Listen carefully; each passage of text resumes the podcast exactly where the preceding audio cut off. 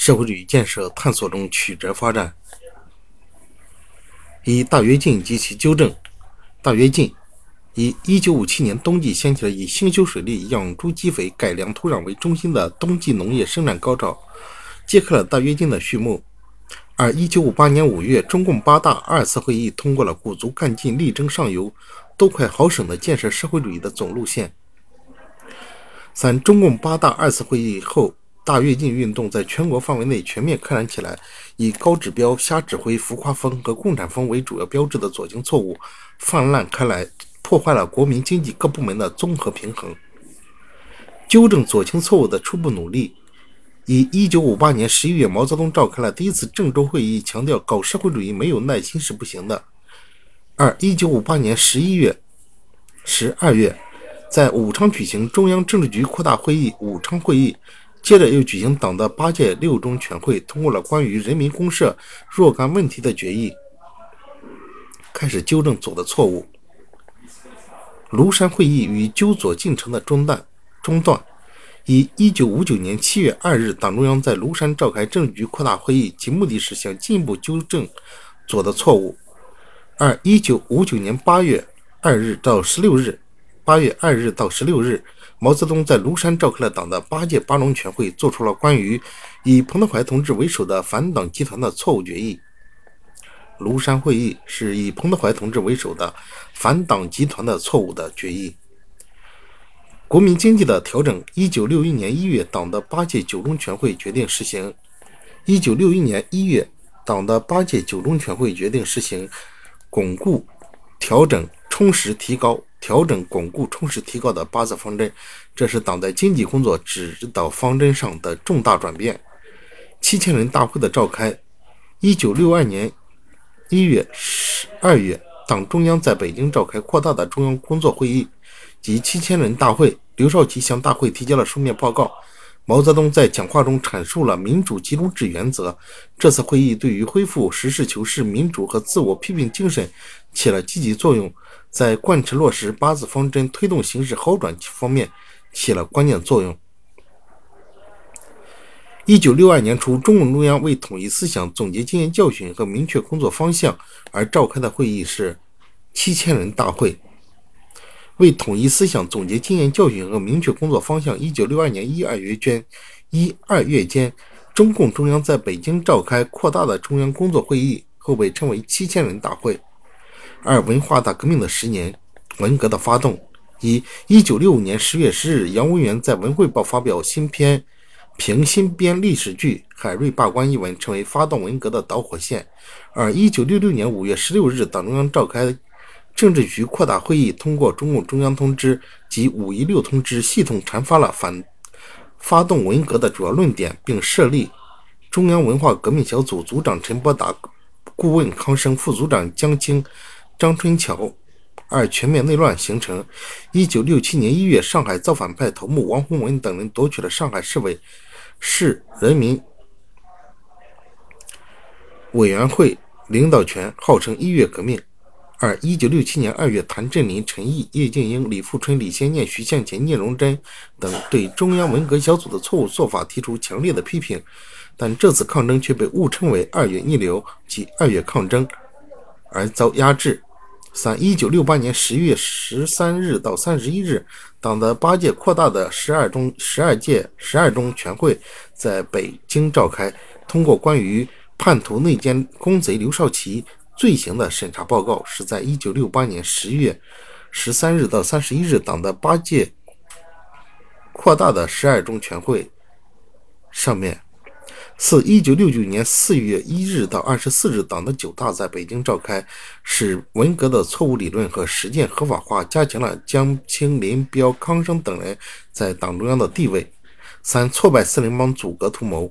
以一九七三年八月，党的十大召开，江青、张春桥、杨文元、王洪文在政治局内结成四人帮，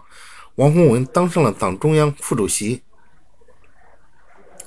二一九七五年一月十三号到十七号，全国人大四届一次会议在北京召开，决定周恩来为总理，邓小平为第一副总理，并重申了实现四个现代化的宏伟蓝图。一九七五年一月十三号到十七号，全国人大四次会议。全国人大四届一次会议在北京召开，决定周恩来为总理，邓小平为第一副总理，并重申了实现四个现代化的宏伟蓝图。四，一九七五年整顿和文革结束。一九七七五年邓小平整顿实际上是后来的拨乱反正预演。二，毛泽东不能容忍邓小平系统纠正文革错误。一九七六七五年底发动了批邓反击右倾方案风的运动。三一九七六年一月八日，周恩来逝世，清明节前后爆发了天安门事件为代表的悼念周总理、反对四人帮的行动。三一九七六年九月九号，毛泽东逝世。四一九七六年十月六日，中央政治局粉碎了江青反革命集团，标志着文化大革命的结束。华国锋、李先念、叶剑英等在这个次斗争中起了重要作用。文革的性质，它不是任何意义上的革命和社会进步，而是由领导者错误发动，被反革命集团利用，给党、国家和各族人民带来严重灾难的内乱。三、建设的成就，探索的成果。新中国社会主义建设取得的成就：以一九六四年十月爆发了第一颗原子弹，一九六六年十月装有核弹头的导弹发射成功，一九六七年六月爆发了第一颗氢弹。一九七零年十月，第一颗中美中远程导弹发射成功。七零年十月，一九七零年四月，中国第一颗人造地球卫星发射成功。新中国第一颗人造地球卫星发射成功的时间是一九七零年四月。国际地位的提高和国际环境的改善。一九七一年十月，第二十六届联大恢复了中国在联合国的合法席位。而一九七二年六。一九七二年二月，美国总统尼克松访华，中美关系实现正常化。中美两国发表《上海联合公报》。四、毛泽东等老一代革命家探索社会主义建设道路的理论贡献。关于社会主义的发展阶段，毛泽东指出，社会主义的阶段有两个阶段，第一个阶段是不发达的社会主义，第二个阶段是比较发达的社会主义。而关于社会主义现代化建设的战略目标和步骤。关于社会主义现代化建设的战略目标和步骤，战略目标就是把中国建设成为一个具有把中国建设成为一个具有现代农业、现代工业、现代国防、现代科学技术的强国。现代化建设的战略目标是把中国建设成现代农业、现代工业、现代国防、现代科学技术的强国。为此，应当采取两步走的发展战略：第一步，建成一个独立的、比较完整的工业体系和国民经济体系；第二步。使全面实现农业、工业、国防和科学技术的现代化，使中国的经济走在世界的前列。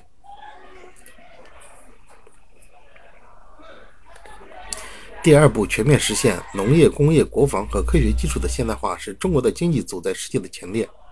三，在社会主义建设、经济建设方面，毛泽东提出要正确处理重工业、轻工业、农业的关系，以农轻重为序发展国民经济，农轻重。为序发展国民经济，在优先发展重工业的条件下，坚持工业和农业并举、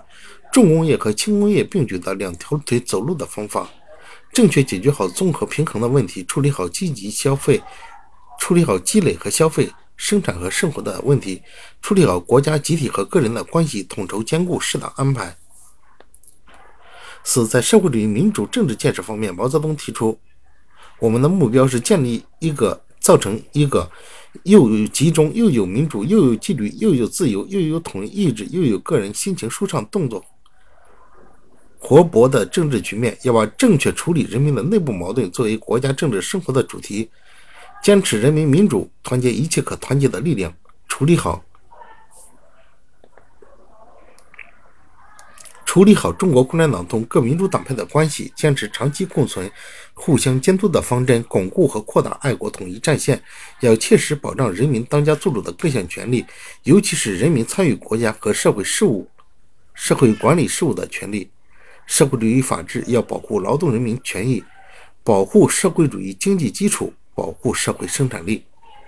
五，在社会主义文化建设方面，毛泽东提出要坚持马克思主义的指导地位。实行百花齐放、百家争鸣的方针，对古今中外的优秀文化实行古为今用、洋为中用、百花齐放、推陈出新的方针。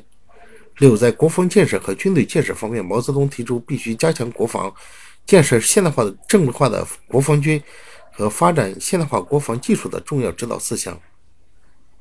六，关于加强共产党的自身建设，毛泽东早就察觉到帝国主义的和平演变战略的危险，号召共产党人警惕、提高警惕，同这种危险作斗争。同时，他又十分警惕党在执政以后产生的产生的种种消极现象，为此提出。共产党必须坚持共产主义的远大理想，务必继续保持谦虚谨慎、不骄不躁的作风，继续保持艰苦奋斗的作风。